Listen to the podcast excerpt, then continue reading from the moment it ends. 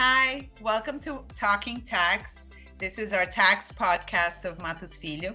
And I'm here today with my partners Alexandre Arlota and Thiago Moreira from our infrastructure practice, and Luiz Felipe Ferraz and Marcel Alcades from our tax area. I'm Lisa Worcman, and we're going to discuss a little bit on the tax synergies uh, on infrastructure projects and how these are an important element in structuring of infrastructure project, projects here in Brazil. So initially, uh, thanks for being here today. Can you tell us a little bit on the preparation of the agreements and how we organize ourselves here at Mattos Filho? Sure, Lisa. Thank you. Thank you for, for having us here with you guys. Um, so uh, uh, the experience shows that uh, it's very important to have the tax team involved in the beginning of the project.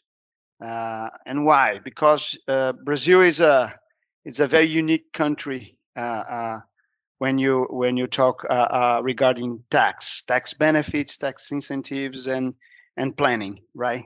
So to avoid inefficiencies, to avoid uh, uh, uh, rework, and especially to, to take the most advantage of what the law entitles the clients, we strongly recommend that the tax team is involved with the infrastructure teams in very beginning of the project. Uh, I'm gonna give you, for instance, uh, uh, some examples. It's very usual that in certain projects we have to split contracts instead of for instance, doing a, a single uh, construction contract or a single supply agreement, we split the contracts in a services agreement and and, uh, and a supply an equipment supply agreement, for instance, in order to take the best uh, uh benefit from from what the law entitles the the, the clients. So uh, uh, we used to say that every project is unique, although uh, we can, uh, uh, of course, take advantage of previous experiences. we need to, really have this focus and in, in this this look in, in each of the projects that we we assist our clients. So pretty much that's it. Perfect, Chad. And I think that you raised a really interesting point, which is the fact that here in Brazil, differently from other jurisdictions, uh, our tax law applies very differently uh, the burden to services or to uh, merchandise right? So so we have a constitutional segregation of revenues that basically gives a completely different tax system uh, to uh, merchandise as to services. And so it's really important for us to segregate the agreements and make sure that we have a clear characterization of the activities that are being performed under those agreements uh, to make sure that we're optimizing and properly taxing uh, the underlying revenues. Uh, sometimes the segregation that you mentioned is not only important to avoid uh, uh, challenges from the tax authorities, but Uh, uh, in order to uh, uh, enable our clients to take advantage of tax benefits that are very sometimes very focused on certain industries or or certain types of projects such as uh, REIDI and, and Ex Tarifário. Perfect, Thiago. That brings us to our next point. Marcel, can you explain a little bit how these tax benefits work? Sure because such type of projects always uh, comprise investment in the rendering of services and investment uh, in the acquisition of goods because of the investment in capex. So it is very important for us to analyze the characteri- characterization of such uh, activities, and and due to that, it's very important as well for us to analyze whether the project uh, will be implemented and where the activities will take place in order for us to analyze legislation connected to uh, a potential tax incentives that are granted in the federal uh, uh, granted by the federal administration or by the state or municipal uh, administration. So every time we have a project like this uh, first thing that we have to do is to analyze the characterization of the activities. Hence, we will analyze where the project will be implemented, and then we will look uh, to the legislation, to the local legislation, in order to find uh, potential tax incentives that will be applied. These type of incentives usually uh, grant a reduction of the tax burden for for the taxpayers.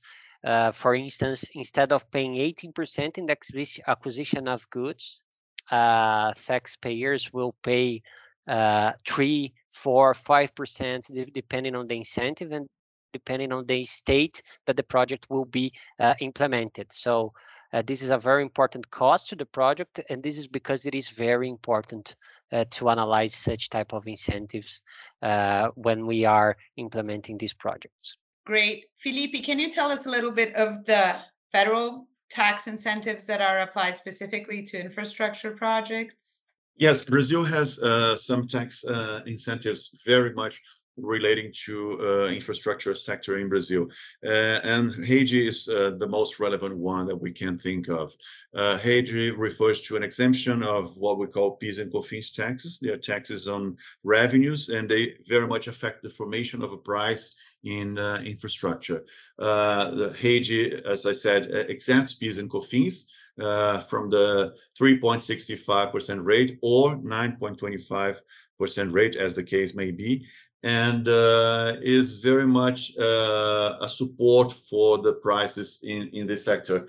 Uh, the Brazilian government has been uh, trying to implement some tax reform projects, and one of them uh, is a replacement for PIS/COFINS, is a, a replaces for what we call a CBS tax, revenue-based tax, and uh, the idea is to extinguish and liquidate the uh, uh, incentive. So infrastructure companies, they have been very much discussing this because uh, that would certainly affect new price formations and maybe some old price formations as the uh, restatement of the price, the, the, the, balance of the price should be claimed against uh, uh the federal government, maybe states and cities in their uh, infrastructure projects.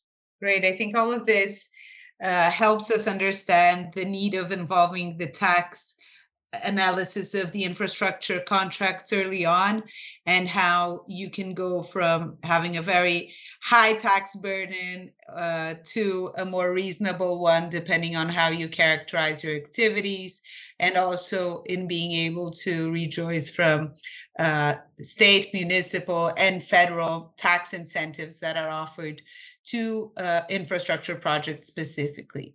So on that point uh, Alexandre, it would be interesting if you could bring us a little bit of our past experiences on the industry. What is it that we have mostly seen? Sure, Lisa. Thanks for having us today to talk a bit more about synergies between projects and tax structuring. I mean, considering that Brazil has several basic needs ranging from logistics, airports, roads, railways, and even sewage and water, uh, we are seeing a booming in different uh, fields Energy generation and transmission has been also a very active front over the past five years. Over the past years, we have seen uh, the entering of several new players in Brazil, uh, and they're still getting familiarized with a Brazilian tax system and several other regulatory issues. So I believe that our biggest challenge is to communicate so many of those complex issues uh, to those uh, new and foreign players and getting them uh, comfortable in setting up a project in Brazil and investing uh, so much money uh, in a greenfield project that probably will take several years uh, to generate revenue. So it's not an easy task, uh, but I believe that working collaboratively uh, and with the help of our tax team, infrastructure team, and several other practices of our firm, we are able to deliver on this challenge to our clients. Perfect. Thank you, Alexandre. I think that uh, your final message uh, is really important in the sense that uh, Brazil is uh, a very promising market and it definitely has a lot of infrastructure investment room. So uh, we are more than ha happy to help foster this initiative.